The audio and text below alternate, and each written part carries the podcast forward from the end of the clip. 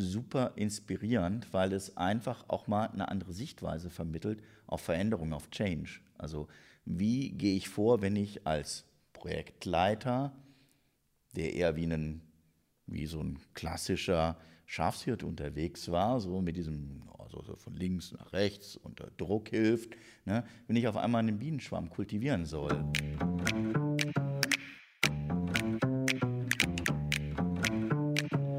Willkommen zu MIDA, ein Podcast der Hamburger Unternehmensberatung Heikes und Carstens. Schön, dass ihr wieder dabei seid. Ich bin Lucy Kluth. Wir sprechen hier im Podcast mit Menschen über ihre Arbeitswelt und heute geht es um Literatur. Denn unser Gast ist Autor und Übersetzer von sogenannten Business-Romanen. Er schreibt teilweise märchenhafte Geschichten rund um agile Methoden in Unternehmen. Agilität ist nämlich auch ein Schwerpunkt, den er als Coach und Berater hat. Rolf Dreter hat uns besucht im Podcast und mit dabei Andreas Volland aus dem Heikes und Carstens Team, der hat das Thema vorgeschlagen und wir drei haben darüber diskutiert und gesprochen, wie man es schafft, diese Theorie halt in ein Storytelling zu bekommen und welche agilen Methoden eigentlich Sinn machen in Unternehmen. Viel Spaß mit der Folge. Hallo Rolf, hallo Andreas. Schön, dass wir zusammensitzen. Ich freue mich sehr. Wir sitzen hier im Loft und schnacken jetzt eine Runde. Hallo, ich freue mich auch wahnsinnig, heute hier zu sein. Äh, es ist mein erster Podcast und äh, also ich bin wirklich gespannt, was heute so auf mich zukommt. Für dich auch, Andreas, der erste? Ja, tatsächlich. Ich bin auch ein bisschen aufgeregt und ja, ich freue mich wirklich sehr, mit euch beiden hier heute zu sitzen. Äh, Rolf, ich habe mir überlegt, ich fange mal mit etwas an. Vielleicht wirkt es unkreativ, aber ich habe mir deine Website angeguckt, deine Homepage. Und damit ich mal so alle ins Boot hole, die uns zuhören, da steht, dass du Physik studiert hast. Du hast unter anderem gearbeitet als Schallschutz-Sachverständiger, Windsurf- und Snowboardlehrer, Softwareentwickler, Radkurier, Leiter einer Softwareentwicklungsabteilung warst du und du bist Autor und Übersetzer. Und dazu noch Coach, Berater, Lektor, Book Scout. Ich kann mich daran erinnern, dass du in einer Mail geschrieben hast, du bist ein Quereinsteiger. Du hast ja so viel gemacht, ne? Was sozusagen hat dich bewegt dazu, immer in diese Jobs reinzugehen? Da habe ich tatsächlich auch irgendwann mal drüber nachgedacht, weil, ähm, weil hin und wieder schon mal so ein gewisser Neid aufkommt kommen kann auf Leute, die sich so auf eine Sache fixieren, mhm. die schon von Kindsbeinen an genau wissen, sie wollen genau das werden und dann werden sie das und dann sind sie da ganz berühmt bekannt und irgendwas und erfolgreich natürlich. Und ich für mich immer so ein bisschen das Gefühl hatte, ja, ich bin so ein Schweizer Taschenmesser. Also, ja. Da gibt es so, so, alles Mögliche an mir. Aber äh, ja, ich bin eben nicht so eins ganz und gar. Und so rückblickend habe ich dann für mich angenommen, dass, ähm, so dass die Kontinuität bei mir eigentlich der Wandel ausmacht. Also ich hatte einfach immer wieder Interesse daran, neue Dinge zu entdecken und manchmal waren es die äh, Umstände und die Gelegenheiten, die mich dazu verleitet haben, bestimmte Dinge zu tun. Also Schallschutzsachverständiger zu werden, das hat ja immer noch was mit Physik zu tun. Mhm. Und das war dann so eine Gelegenheit, die sich ergeben hat und das war auch eine ganz spannende Erfahrung. Und da hat sich wieder die Gelegenheit ergeben, Softwareentwickler zu werden. Und weil ich irgendwann mit dem Windsurfen angefangen habe, habe ich da eine Surflehrerausbildung. Also man kann das immer so, das eine wächst im anderen und äh, manchmal gibt man dann dafür was auf und manchmal bleibt das erhalten und man macht das parallel. Aber ich finde das einfach spannend, ähm, mich einfach immer so ein bisschen weiterzuentwickeln und vielleicht ähm, Manchmal hatte ich das Gefühl, ich habe mich treiben lassen und manchmal habe ich einfach Gelegenheiten ergriffen und habe mich reingekniet. Und naja, im Laufe eines langen Lebens kommt dann eben auch eine lange Liste zustande. Wenn ich heute 25 wäre, wäre die vielleicht noch nicht so lang. Das alles kann man ja auf deiner Homepage nachlesen. Die heißt happycentric.de. Warum happycentric? Also die, die Geschichte des Namens geht zurück auf die Zeit, also schon meine Selbstständigkeit. Also ich bin heute fast auf den Tag zehn Jahre selbstständig. Also mhm. 2013 bin ich so den Schritt in die Selbstständigkeit gegangen. Damals ist mir das Buch von Sean Ecker in die Hände gefallen. äh, die Happiness Advantage. Und was der da beschreibt, das ist total interessant, ist, dass in der Psychologie häufig einfach nur geguckt wird, was ist das Normal und wer liegt unterm Normal und wie kriegen wir den da wieder hin, dass der wieder so auf Normal eingestellt wird. Und was ihn interessiert hat, waren die Leute, die übernormal waren, also die äh, happier waren mhm. und hat sich mit denen beschäftigt. Und ich habe mich dann mit dem beschäftigt, womit er sich beschäftigt hat. Und äh, der hat die These aufgestellt, also so das allgemeine Paradigma ist, man muss hart arbeiten, dann ist man erfolgreich und dann ist man glücklich. Mhm. Und er meint, das sollte man rumdrehen. Das sind zumindest so die Erfahrungen, dass man mit einer Grundzufriedenheit startet. Ja, und dann kann man auch erfolgreich sein. So. Kann man natürlich sagen, das kann man aufsaugen, so für sich. Du hast dich aber entschieden, deine, deine Homepage, also deine ja. Visitenkarte so zu nennen. Das finde ich schon besonders. Das hatte für mich irgendwas Logisches. Also dieses, und dann dachte ich, ja, was ist das eigentlich, was dich ausmacht oder was soll deine Arbeit eigentlich ausmachen? Und da gibt es Leute, die nennen sich Code-Centric. Und da dachte ich, naja, aber wenn, wenn Happiness, also diese Grundzufriedenheit, das ist ja nicht so irgendwie so ein komisches vermeintliches Glück, so mit, oh, ich bin so glücklich, sondern das ist ja eher so eine, ja, so eine innere mhm. Grundzufriedenheit. Äh, wenn das dann tatsächlich zentral steht, dann sollte das, was ich mache, vielleicht Happy-Centric heißen. Also Happy-Centric. Was macht dir denn Freude am Schreiben und Übersetzen von Büchern?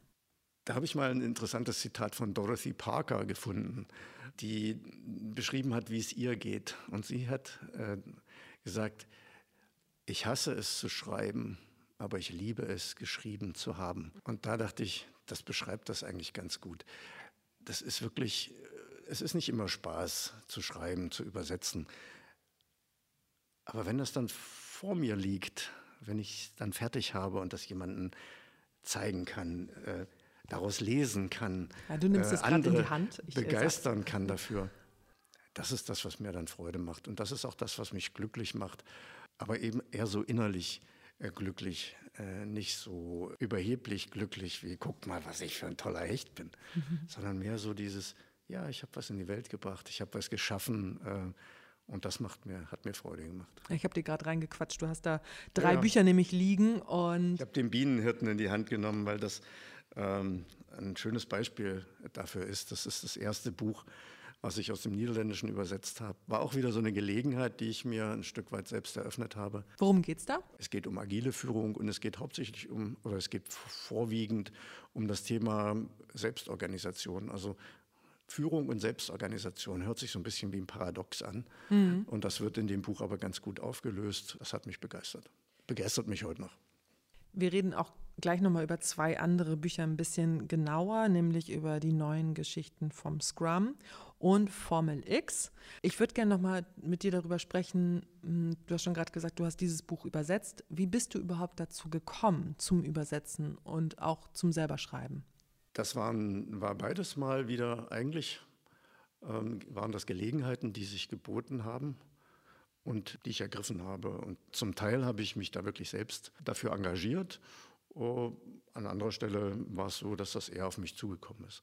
Also mit dem Schreiben, das erste Buch, was ich mit Kollegen gemeinsam geschrieben habe, das erste Fachbuch, ist Kram kurz und gut, erscheinen, erschienen bei O'Reilly, ähm, das müsste ich überlegen, 2013, glaube ich.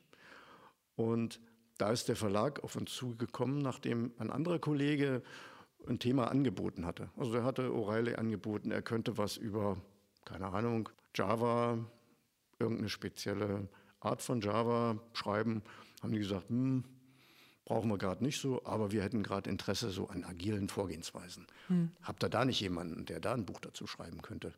Ja, und da waren wir drei, die so diese äh, ja, Geschäftsfeld nannte sich das damals, dieses Geschäftsfeld äh, agil gebildet haben. Und wir haben uns dann in die Augen geschaut und haben gesagt, ja, wollen wir das machen, wollen wir das nicht machen?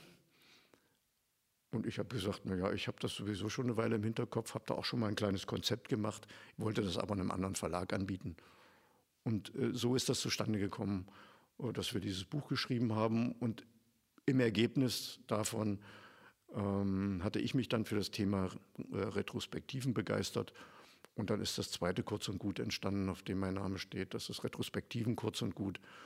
äh, indem ich mich also diesem einen speziellen Format innerhalb des gesamten agilen Universums nochmal widme und das etwas ausführlicher. Also so ist das mit dem Schreiben zusammengekommen, äh, zustande gekommen, also ganz konkret. Jetzt könnte ich aber auch erzählen, dass ich schon als Kind und als Jugendlicher äh, geschrieben habe. Das waren aber alles eher Versuche, äh, als dass das wirklich irgendwas Tragfähiges gewesen wäre. Insofern, ja. So mit dem Übersetzen war es so ähnlich. Ja, Niederländisch, ne? Aus dem Niederländischen. Ja. Das hast du dann auch relativ spät gelernt. Ähm, Niederländisch habe ich gelernt, als wir unser Boot gekauft haben. Das lag nämlich dann in den Niederlanden. Und ich hatte vorher die Erfahrung gemacht, dass ähm, viele Deutsche sich in den Niederlanden benehmen, als wäre das das 17. Bundesland. Und das, da wollte ich einfach nicht mitmachen. Und dann dachte ich, also so ein bisschen Niederländisch als Icebreaker wäre schon ganz gut, wenn ich beim Hafenmeister reinmarschiere, dass ich ihm wenigstens guten Tag sagen kann und dass ich mit einem Boot da bin und wie groß das ist und wie lange ich bleiben möchte. Und dass ich dafür eine Box haben möchte. Ja, und dafür habe ich mir einen äh, Privatlehrer gesucht damals. Ja, und mit diesem Privatlehrer habe ich dann jeden Montagabend von 20 bis 22 Uhr in seinem Wohnzimmer am Tisch gesessen und wir haben Niederländisch miteinander gelernt. Mhm. Andreas, Businessromane. Ich finde die toll. Also ich ähm, kenne sie tatsächlich zuerst aus dem Englischen. Mhm. Da ist das öfter mal, dass man Narrative hat, Geschichten erzählt, die äh, dann ja entweder in der Retrospektive am Ende oder zwischendrin mit kleinen Reflexionen unterbrochen werden und die quasi den didaktischen Inhalt mhm. vermitteln auf eine sehr anregende Art und Weise. Ja, und was soll ich sagen? Ich war wirklich begeistert damals, als äh, du hier damals im Café Herzblatt hieß das, glaube ich, in Barmbek, den Birnenhirten vorgestellt hast in der ersten Lesung. Und es ist super inspirierend, weil es einfach auch mal eine andere Sichtweise vermittelt auf Veränderung, auf Change. Also wie gehe ich vor, wenn ich als Projektleiter, der eher wie, einen, wie so ein klassischer Schafshirt unterwegs war, so mit diesem, also so von links nach rechts unter Druck hilft, ne, wenn ich auf einmal einen Bienenschwarm kultivieren soll. Ne, diese, es sind bildhafte Vergleiche. Und ich glaube, bildhafte Vergleiche helfen Menschen einfach auch, Dinge neu zu denken, anders zu denken und zu transformieren. Mhm. Es liest sich auch einfach gut. Ich habe jetzt ja auch äh, deine Bücher nicht ganz durchgelesen, aber äh, in drei Reihen gelesen davon. Und fangen wir mal mit einem Buch an, das du zusammen mit Holger Koschek geschrieben hast. Mhm. Neues, neue Geschichten vom Scrum. Genau. Das ist eine Geschichte, die Holger Koschek, ein Kollege von dir, ähm, geschrieben hat, ein erstes Buch. Es geht dort, es geht dort, ich fasse es mal so ein bisschen zusammen, du kannst das ja gleich nochmal er, ergänzen. Das ist, wenn mal, es, das ist jetzt mal spannend, äh, aus einer naja, völlig anderen Ich beruhe mich natürlich äh, auf das, was ja. ihr so geschrieben habt. Also es geht, es ist eigentlich ein Märchen, es sind Märchengestalten, die in einer Welt leben, wo es einen König gibt. Und dieser mhm. König möchte die beste und flexibelste Drachenfalle bauen lassen, denn es gibt dort anscheinend in diesem Land Probleme mit den Drachen. Ähm, oder sie werden bedroht von den Drachen. Und diese fünf Märchengestalten, ähm, Figuren, ja, die werden dann zu einem erfolgreichen Scrum-Team. Und Scrum ist eine Methode aus dem agilen Projektmanagement. In dem Buch, das du, an dem du mitgeschrieben hast, da gibt es dann ein Scrum-Treffen. Mhm. Hm. Ja. Und ähm, ihr habt es so gemacht, ihr habt immer ein bisschen Plot und dann habt ihr eine Metaebene aufgemacht mit dem nächsten Kapitel, wo du und Holger sozusagen das nochmal auf die, ja, auf die Realitätsebene zieht und über eure eigenen Erfahrungen äh, äh, sprecht. Wir hatten ja schon äh, diese wunderschöne Welt, die Holger aufgebaut hatte, um Scrum zu erklären und um den Lesern und Leserinnen die Möglichkeit zu geben, diesem Scrum-Team dabei über die Schulter zu gucken, wie sie ihr Projekt vorantreiben und in welche Fallen sie dabei tappen. Äh, das war das Wunderschöne und die konnten wir wieder hernehmen und verweben mit unserer eigenen Erfahrung und unserer Wirklichkeit und sagen so, ähm, jetzt hatten wir in, da den Cliffhanger, was wäre dann die, wie geht es dann eigentlich weiter? was passiert eigentlich, wenn Coaches in Unternehmen gehen? Denn diese Drachenfallenwerkstätten sind ja Sinnbild für Unternehmen. Und äh, mit den Menschen dort anfangen, auf eine andere Art und Weise Produkte zu entwickeln. Und dann waren wir relativ schnell an dem Punkt, dass wir gesagt haben, wir brauchen eigentlich, wir müssen in so ein Format kommen, wo es einen Austausch gibt, wo die sich miteinander verständigen über ihre Erfahrungen. Das ist eigentlich der nächste logische Schritt. Was passiert eigentlich, wenn äh, eine solche neue Methodik in die Unternehmen kommt? So, und dann haben wir uns überlegt, äh, wie könnte so, ein, so eine Geschichte aussehen, der Erzählfaden, was wollen wir erzählen, was passiert so rund um so ein Scrum-Treffen. Und irgendwie musste da aber auch noch so ein bisschen Spannung mit rein. Und deshalb ist dieser Erzählstrang mit reingekommen, in dem äh, die Drachen ja eigentlich intrigieren gegen Scrum und dieses Scrum-Treffen. Mhm. Und sich dann da jemanden aussuchen, den sie einschleusen mhm. und so weiter und so fort. Wofür würde denn dieses Intrigieren in einem normalen Firmenkontext, Konzernkontext stehen? Also ist das auch was Sinnbildliches oder ist es rein ein narratives Element, um Spannung zu steigern? Ich denke, in jedem Change, äh, in jeder Veränderung, in jedem Veränderungsprozess gibt es auch Menschen, die äh, gern beharren mögen mhm. in diesen äh, wie in der Physik, ne? in Ruhe oder in geradlinig gleichförmiger Bewegung. Und jetzt fangen plötzlich äußere Kräfte an zu wirken und wollen äh, die Bewegungsrichtung mhm. verändern, die Bewegungsgeschwindigkeit verändern. Und das führt zu Widerständen. Und die äußern sich manchmal, können sich manchmal auf recht drastische Weise äußern. Und vielleicht haben wir das auch überhöht. Und bei den Drachen ist das einfach nur, ja, sie, sie kämpfen da so ein bisschen äh, um ihre Existenz. Denn diese verbesserte Drachenfalle hat ja dazu geführt, dass sie äh, zunehmend gefangen und von den Rittern, ja, weiß ich nicht, abgeführt werden. Das heißt, denen geht es um ihren Fortbestand. Deshalb stört sie das, äh, dass mit dieser erhöhten Flexibilität, die durch diese Methodik reingekommen ist, all die Methoden, die sie finden, um sich aus der Falle zu befreien, morgen schon nicht mehr funktionieren. Mhm. So. Und äh, deshalb musste da irgendwo das auch rein, dass es einen äußeren Widerstand gibt äh, dagegen und dass der zu einem äh, letztlich sich eines ähm, Menschen bedient, der auch wieder unzufrieden ist in seinem Umfeld, weil mhm. sich da mhm. was verändert. Mhm. Ähm, und weil er vielleicht ja, weil er auch vielleicht ein bisschen alleingelassen wurde mit dieser Veränderung, weil ihm niemand erklärt hat, wozu das eigentlich gut ist, sondern dem wurde nur gesagt, Du musst jetzt hier sagen, was du gestern gemacht hast und was du heute machen willst. Das ist der wütende Oberfallenbauer. Ja, das ist dieser Durian. Der Name stammt von mir, weil Durian, wer sich in Südostasien ist, die ne? Stinkfrucht. Genau. Ach. So, das ist sozusagen das Stinktier in der Geschichte, darum heißt der Durian. Sehr schön. Und der wird dann dort instrumentalisiert, um gegen die Methodik und gegen eigentlich dieses erfolgreiche Treffen vorzugehen. Und die Drachen suchen halt nach Mitteln und Wegen, wie sie den Erfolg dieses flexiblen Vorgehens äh, unterwandern und unterminieren können und vernichten können am Ende. Das ist ja so der. Mhm. Das Ganze startet ja mit diesem Open Space. Das ist quasi ein Treffen, das nur auf dem Prinzip von Pausen ja, besteht. Genau. Wie lässt sich das auch für Unternehmen umsetzen? Ich habe das sogar schon, also ich habe das auch in Unternehmen verwendet in einem Change-Prozess um äh, Mitarbeitern die Möglichkeit zu geben, offen über ihre Themen zu sprechen und vor allem äh, um die Themen auch aus Mitarbeitersicht erstmal sichtbar zu machen. Mhm.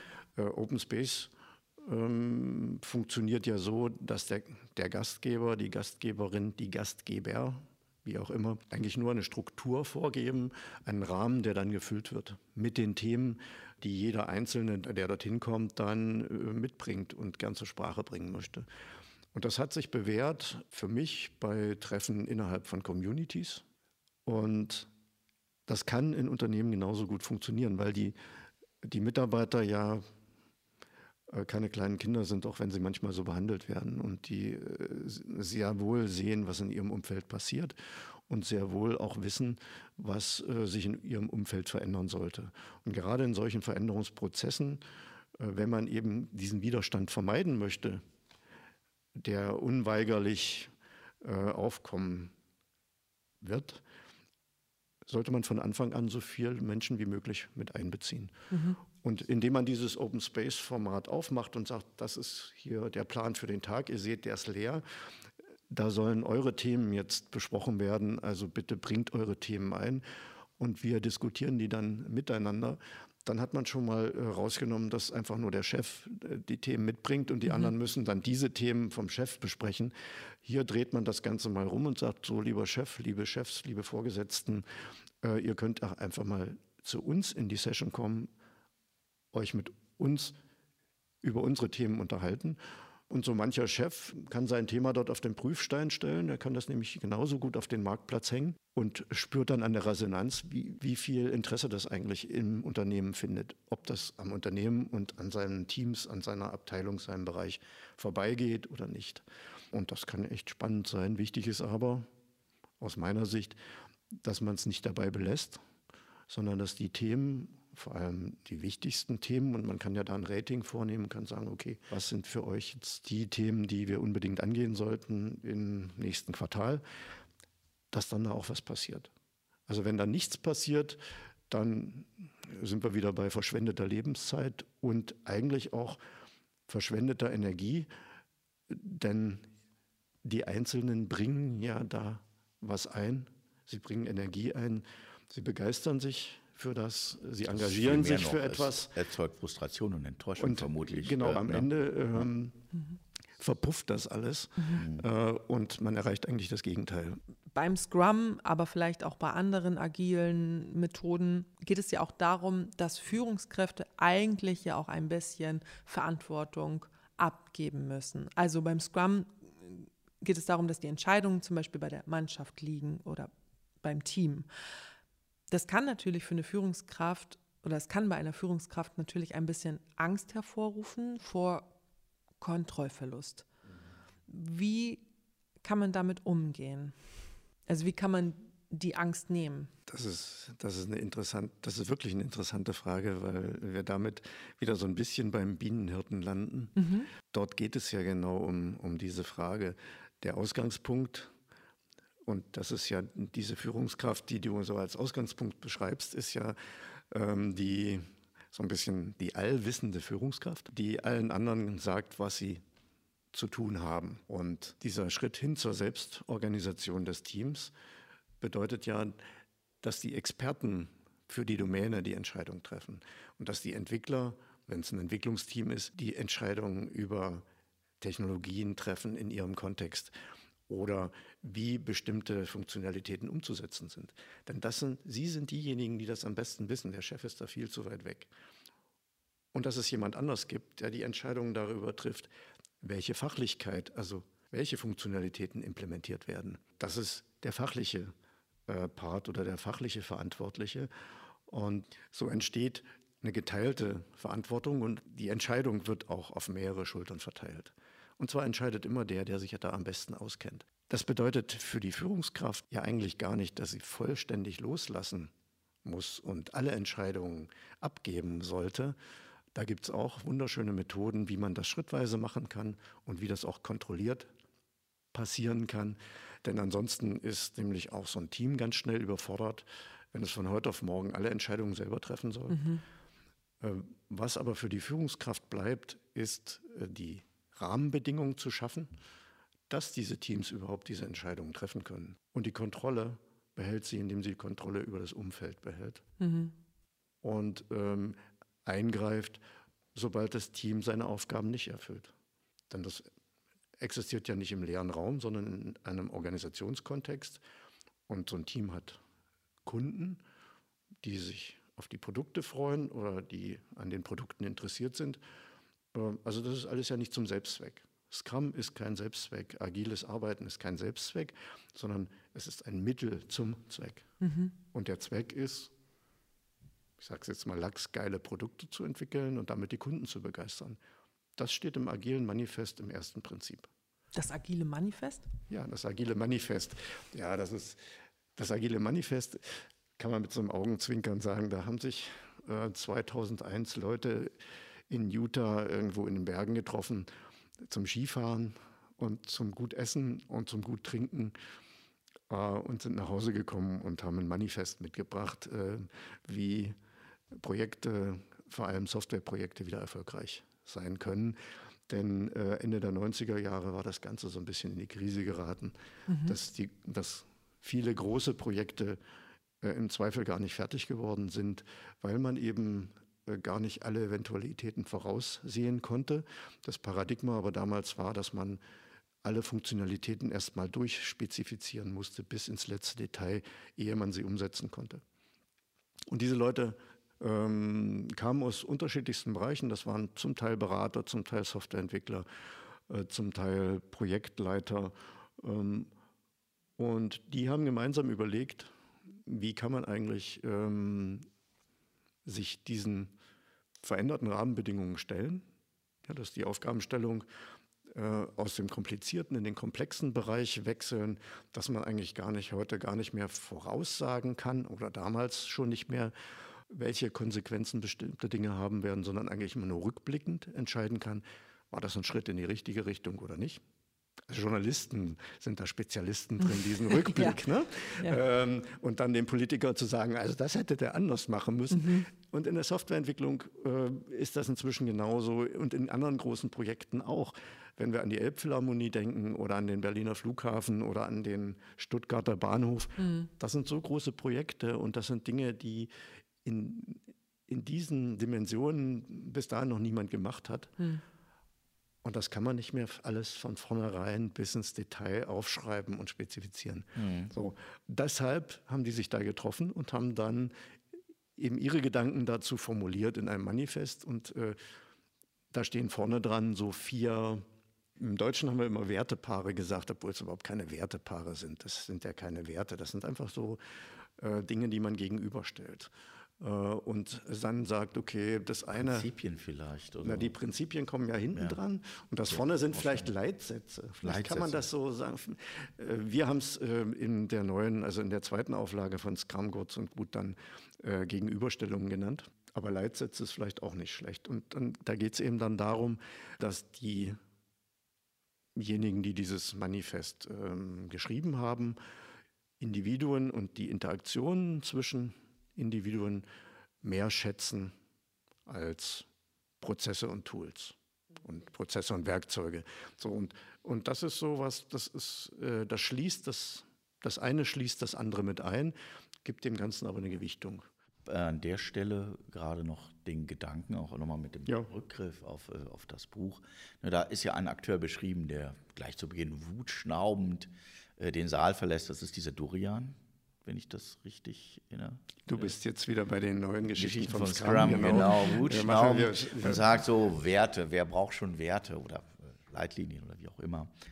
Nee, aber das, tatsächlich würde das war tatsächlich jemand anderes. Oh, das ist, das ist einer, ne, das, das war einer vom großen Scrum-Rat. Ah, der große Scrum-Rat, genau. Genau, und das große ja. Scrum-Rat, der spielt sich ja da auf und fühlt sich auch als der Hüter des, des wahren Scrum. Also das sind die, die genau wissen, wie das so funktioniert. Die ja, genau, die, die das äh, dann ja. Nachbuch und wenn du das nicht genauso machst, wie es im, äh, in der Scrum-Bibel beschrieben ist, äh, dann ist das kein Scrum.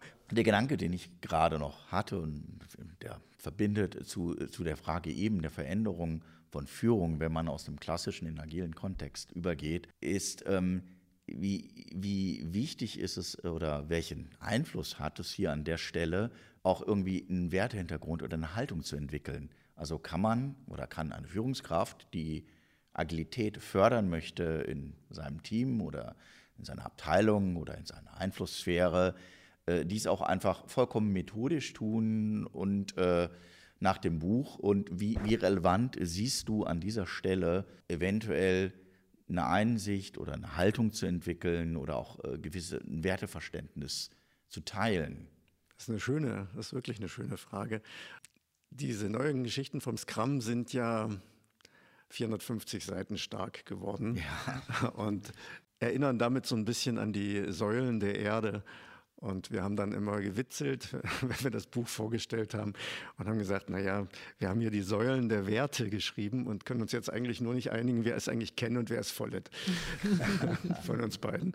Äh, aber das trifft das trifft's tatsächlich so ein bisschen mit den Säulen der Werte, weil wir dieses Wertethema ist für sowohl für Holger Koschek als auch für mich sehr wichtig. Das, das stellen wir auch zentral, das stellen auch andere zentral. Das fängt ja damit an, dass dieses, dieses tägliche Treffen ähm, eine ganz andere Bedeutung hat als zum Beispiel dieses tägliche Reporting beim Projektleiter. Hm. Also das, dieses tägliche Treffen im agilen Kontext ist ein Abstimmungs- und Planungsmeeting des Teams. Hm. Das in den anderen Kontexten dient eigentlich nur dazu, dass der Projektleiter seine Statistik führen kann. Haken machen. So, mhm. und der fragt ab. Und hier ist es so, dass sich jemand untereinander abstimmt. Dieses Bewusstsein, äh, dass das was Wertvolles ist ähm, und dann eben auch wieder dieses Loslassen und Zulassen, das basiert auf so einer gemeinsamen neuen Denk- und Handlungsebene was äh, Neuhochdeutsch auch immer so schön als Mindset bezeichnet wird. Ja. Ich will die Werte mal benennen. Wir reden jetzt so ein bisschen darum. Ich habe welche rausgesucht, die zum Scrum passen. Korrigiert mich gerne, aber Selbstverpflichtung, mhm. Mut, Fokus, Offenheit und Respekt. Ja. Ja, das sind die fünf Scrum-Werte, die im Scrum Guide stehen. Das hört sich alles recht profan an. Wenn man das aber dann in die Realität übersetzt, dann ähm, macht das durchaus Sinn und ist auch gar nicht mehr so einfach, wie es so im ersten Moment klingt. Mhm. Vielleicht. Ich habe mhm. noch eine Frage ja, zum Scrum, gerne. bevor wir weitermachen mit Formel X und auch über dieses Buch noch sprechen.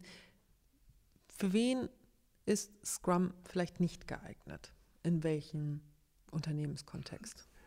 Die Frage sollte man sich sowieso immer stellen, also, also meine ich, und die sollte sich, sollten auch Berater Coaches, Consultants den Unternehmen, ihren Auftraggebern stellen, die dann kommen und sagen, ich möchte ganz Kammer einführen. Diese empirischen Vorgehensweisen, also Vorgehensweisen, die auf Experimenten basieren, die sind gut geeignet in komplexen Umfeldern, also in Umfeldern, wo man was völlig Neues machen will und eigentlich überhaupt nicht weiß äh, und nicht vorhersehen kann, was dabei am Ende tatsächlich rauskommt. Jedenfalls nicht in jedem Detail.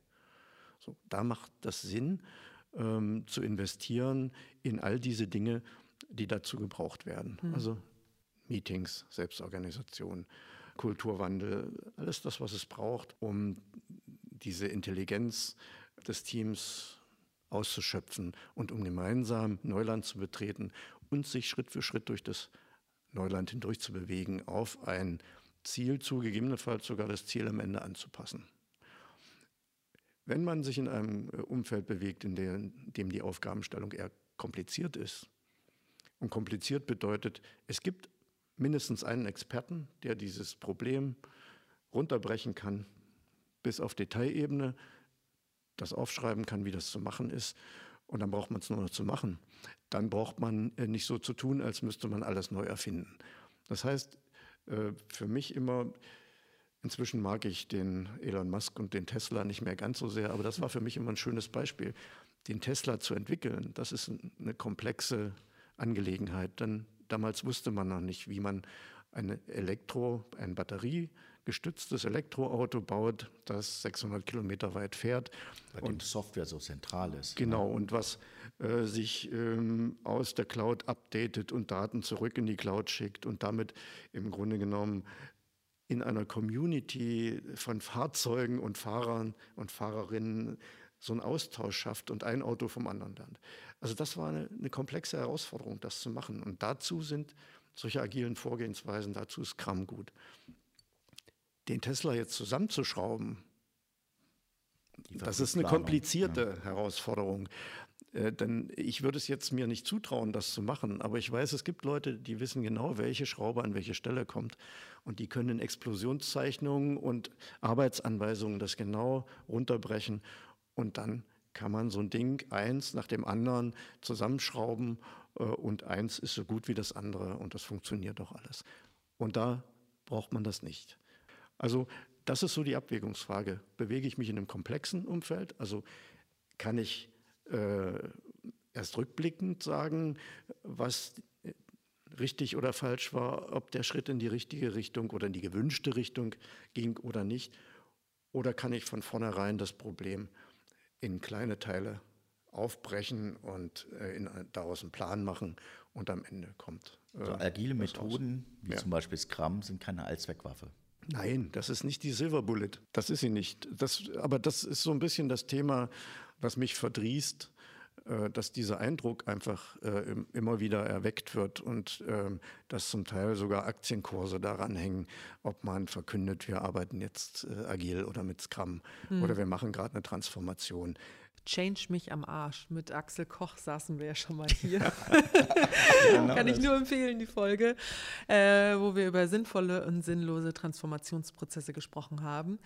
Ähm, einen Tesla zusammenbauen, das bringt uns thematisch schon mal zu dem nächsten Buch, das du übersetzt hast. Formel X in Anlehnung an die Formel 1. Mhm. Vielleicht magst du die noch mal ein bisschen erzählen, die Geschichte. Ja, also ich hatte ja vorhin den Bienenhirten schon mal mhm. erwähnt. Der ist von Rini van Solingen, also einem niederländischen, ja, was ist der? Der ist äh, Dozent an der Uni. Ähm, er ist Geschäftsführer von einem Beratungsunternehmen, Berater, Autor und noch vieles mehr. Äh, auf alle Fälle auch ein ganz umtriebiger Kerl. Der hat den Bienenhirten geschrieben. Das ist ja ein Buch, das sagte Andreas vorhin auch schon, das liest sich so, das ist so eine kleine Novel. Zu mir hat mal jemand gesagt, das ist ein, das kann man während einer Zugfahrt lesen. Das ist tatsächlich so. Und irgendjemand sagte mir mal, dass man hat das ganz schnell gelesen, man hat dann aber noch ganz viel Stoff, um drüber nachzudenken. Mhm. Was eine relativ überschaubare Geschichte ist. Da passiert ja nicht viel mehr, als dass sich Enkel und Opa auf der Insel treffen und äh, über Opas Geschichte unterhalten und Parallelen zu Enkels Arbeitswelt ziehen. Und noch ein bisschen Blümchen drumherum. Formel X ist auch wieder von Rini van Solingen geschrieben, ähm, in Co-Autorschaft äh, mit Julian Karmer. Und dieser Julian Karmer, der hat, soweit ich mich erinnere, Verbindung in die Formel 1. Mhm. Äh, ich glaube zum Red Bull-Team. Ich bin mir nicht ganz sicher.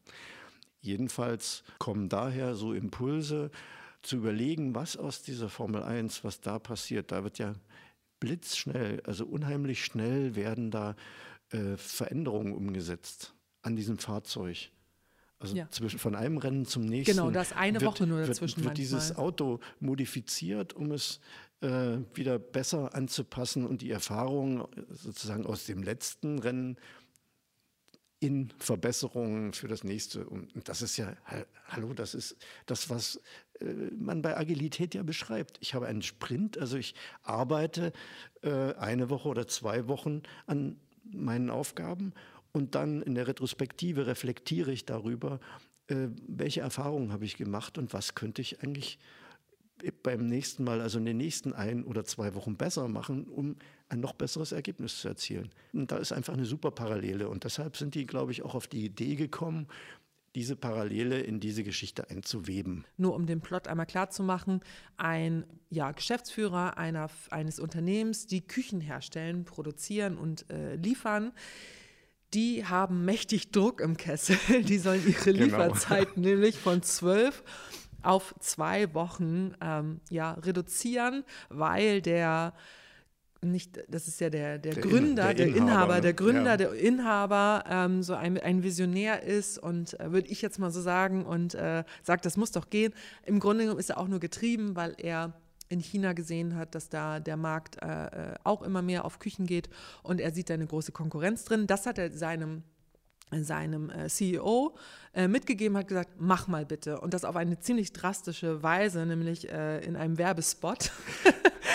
ähm, ja. Und hat halt gesagt, ja, okay, ihr bekommt jetzt Küchen innerhalb von zwei Wochen geliefert und wenn nicht, dann bekommt ihr eure Küche geschenkt. Und das bringt diesen, diesen CEO ziemlich in die Bredouille und ähm, es läuft auch erstmal schief. Er holt sich eine Beratungsfirma rein. Dadurch werden die Lieferzeiten viel länger. Mhm. Es dauert alles länger, ähm, die Küchen auszuliefern.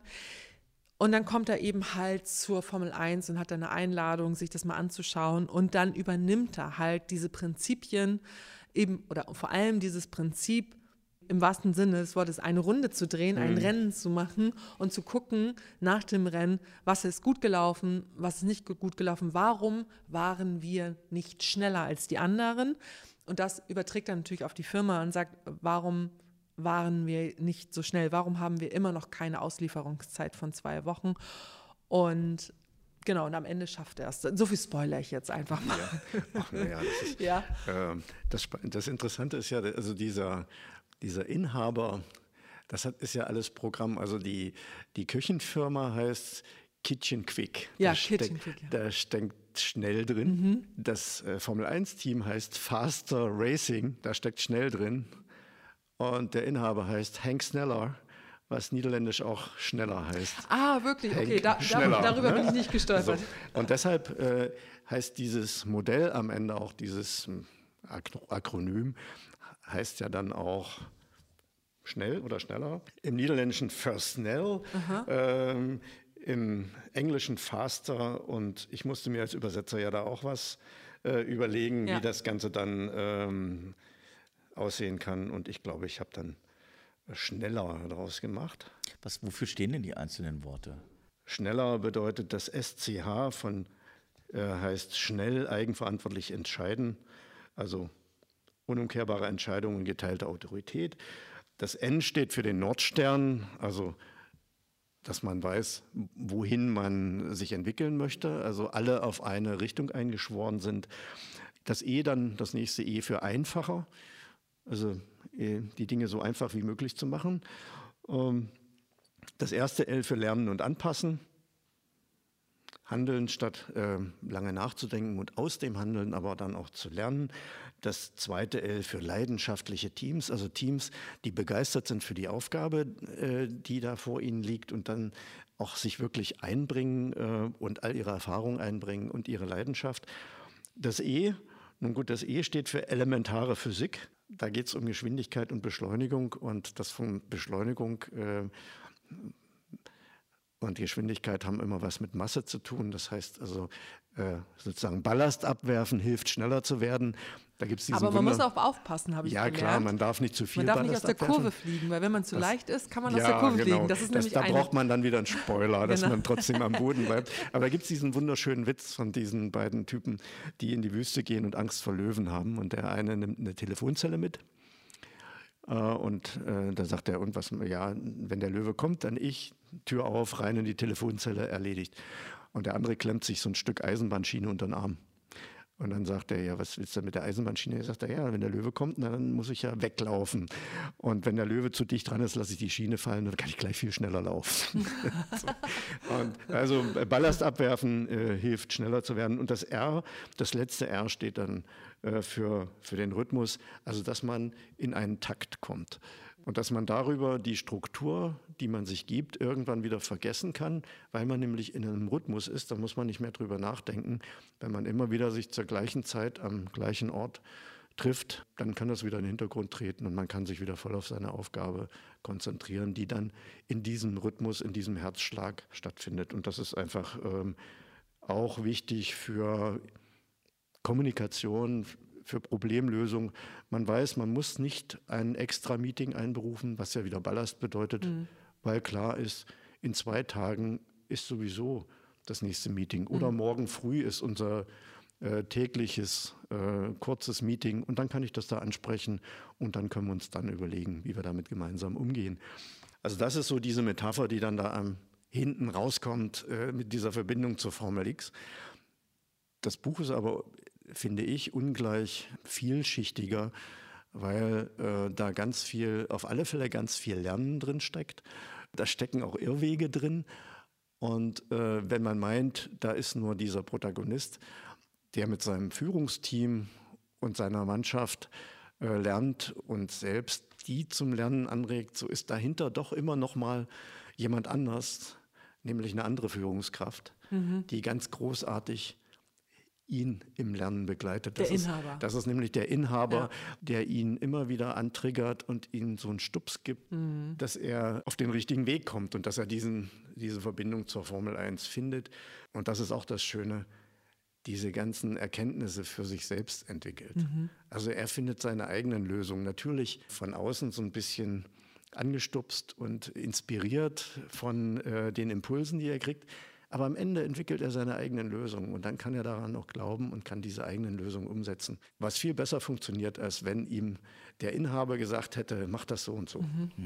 Was ich auch wirklich spannend finde, ist, äh, ne, er fängt halt an, im Kleinen zu optimieren, so wie man normalerweise, auch so wie ich das kenne, aus geschäftlichen Umfeldern versucht, Dinge zu beschleunigen.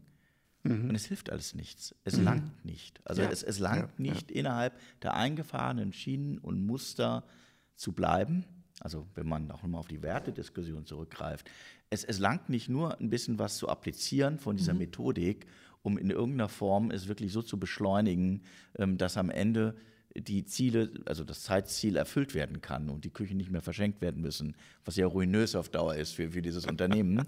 Und ja, bemerkenswert ist, dass es halt auch ähm, in dieser Geschichte einfach Schritt für Schritt deutlich wird, dass es viel tiefer greift. Ne? Es wird eine, mhm. eine, eine, Kulturveränderung wird an, ja, durchgeführt im Endeffekt, angeregt, durchgeführt.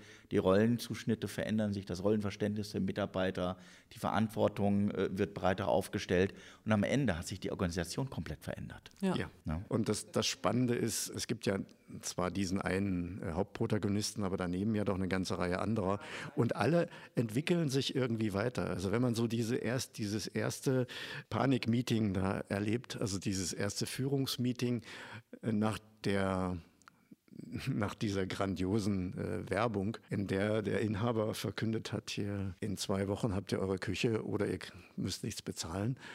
Äh, da sind die wie aufgescheuchte Hühner und jeder ist, bleibt aber in seinem Silo und in seinem Denken und in seinem Aufgabenspektrum verhaftet.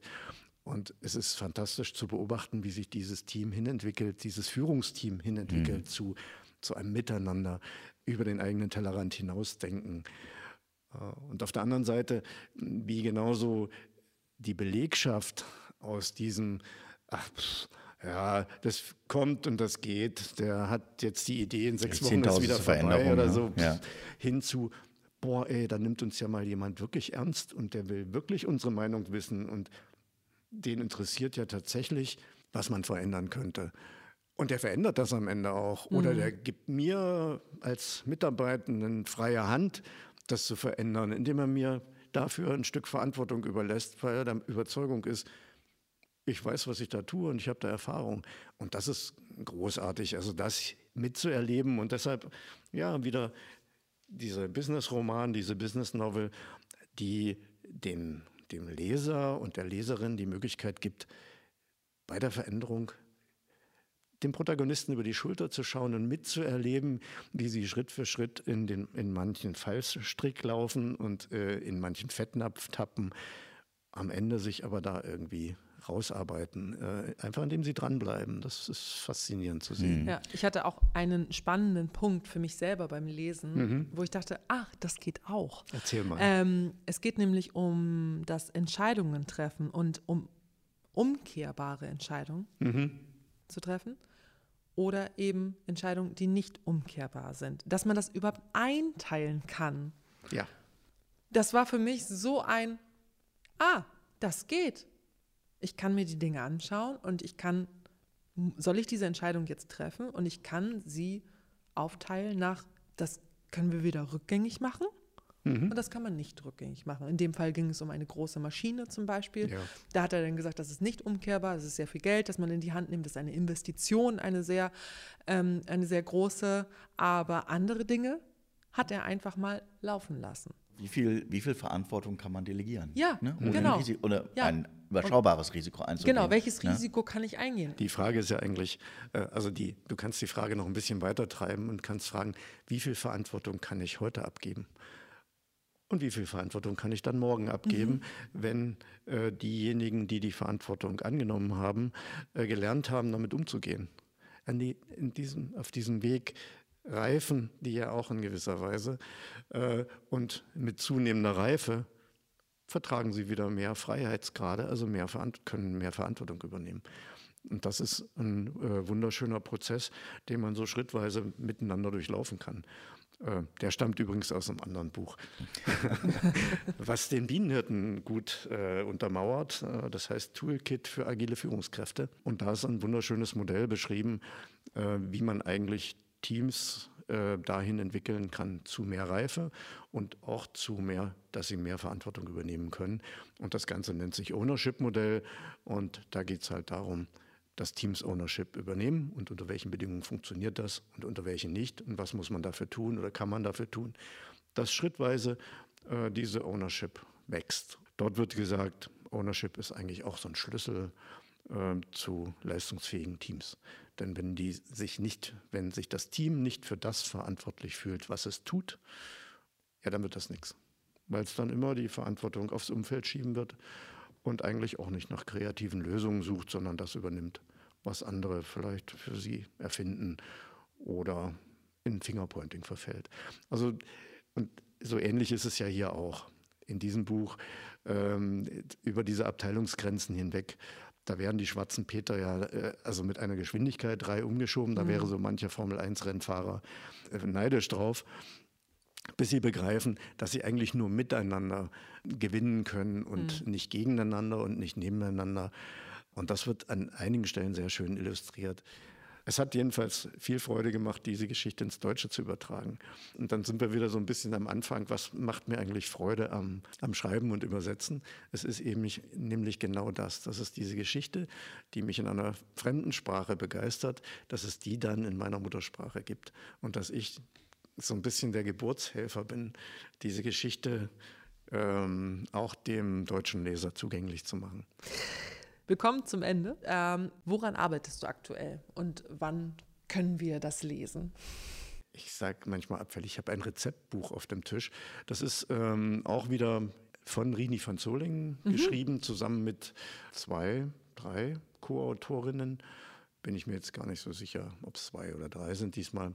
Das Ganze nennt sich Toolkit für agile Coaches und Scrum Master und ähm, ist im Grunde eine große Methodensammlung. 99 Methoden, Aktivitäten, Formate, ähm, die dem agilen Coach und dem Scrum Master in seinem, in seinem Arbeitsumfeld bei seiner Tätigkeit helfen sollen, Organisationen zu verändern, Teams zu starten, Teams weiterzubringen, Teams weiterzuentwickeln, Feedbackzyklen einzuführen und so weiter und so fort.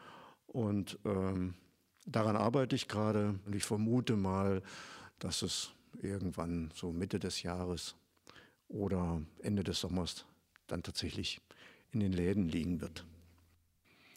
Das Toolkit, ja. Hast du auch äh, ein fiktionales Buch irgendwie noch in ferner Voraussicht? Du meinst wieder so eine, äh, so eine Business Novel? Also möglicherweise meine ich so eine Business Novel, genau. Da ist ähm, leider am Horizont momentan nichts zu sehen. Sehr zu meinem Bedauern. Ich habe da ich habe da was, was Schönes liegen. Ein Manuskript. Ich habe ein fertig, also da liegt ein fertig, nicht ein von mir geschriebenes, mhm. sondern von äh, Leuten in den Niederlanden geschrieben. Inzwischen sind sogar zwei Bücher. Das ist auch eine, eine tolle Geschichte. Da geht es diesmal nicht um Bienen, sondern darum, wie äh, eine Schafherde lernt. Das ist ganz großartig. Nur leider muss ich sagen, das macht mich traurig finden diese Business Novels irgendwie nicht zur Zielgruppe. Das heißt, die liegen einfach bei uns im Lager, im, im D-Punkt Verlag, statt dass sie sich gut verkaufen. Oh, okay. Und äh, dann ist der Verlag entsprechend vorsichtiger ja. mit äh, mhm. weiteren solchen Projekten. Und das sind nicht nur die Bücher, über die wir heute gesprochen haben, das betrifft halt auch so äh, spannende Geschichten wie Sigi Kalteneggers Kanban-Krimis. Der hat ja da auch zwei wunderschöne Krimis geschrieben, Tatort Kanban und Tod im Management. Die lesen sich großartig, aber sie finden leider eben auch keine Leserschaft. Woran das liegt, kann ich auch nicht sagen. Das hat aber zur Folge, dass ähm, der Verlag ein bisschen vorsichtiger ist was solche Titel betrifft. Und darum liegt das jetzt bei mir schon eine ganze Weile. Mal sehen, wenn ich dafür einen Verlag fände, das wäre natürlich eine schöne Sache. Das ist auch eine wunderschöne Geschichte. Na, dann drücke ich dir mal die Daumen, weil ich mhm. bin wirklich neugierig, das aus deiner Feder übersetzt wieder zu lesen. ja, ich kann mich dem nur anschließen. Daumen sind gedrückt. Danke. Vielen, vielen Dank, Rolf, dass du uns besucht hast hier und mit uns so viel Zeit verbracht hast und uns von deiner Arbeit erzählt hast. Ja, gerne, das hat mir wirklich, hat mir viel Freude gemacht hat, das ist für mich auch eine Bereicherung gewesen, mit, mich mit euch zu unterhalten. Äh, danke dafür, dass, ich, dass ihr mich eingeladen habt. Das war Mida. Vielen Dank fürs Einschalten. Ihr habt Fragen oder sogar Themenvorschläge, meldet euch gerne. Podcast at heikes-carstens.de oder schaut doch mal auf Instagram vorbei. Bis dann.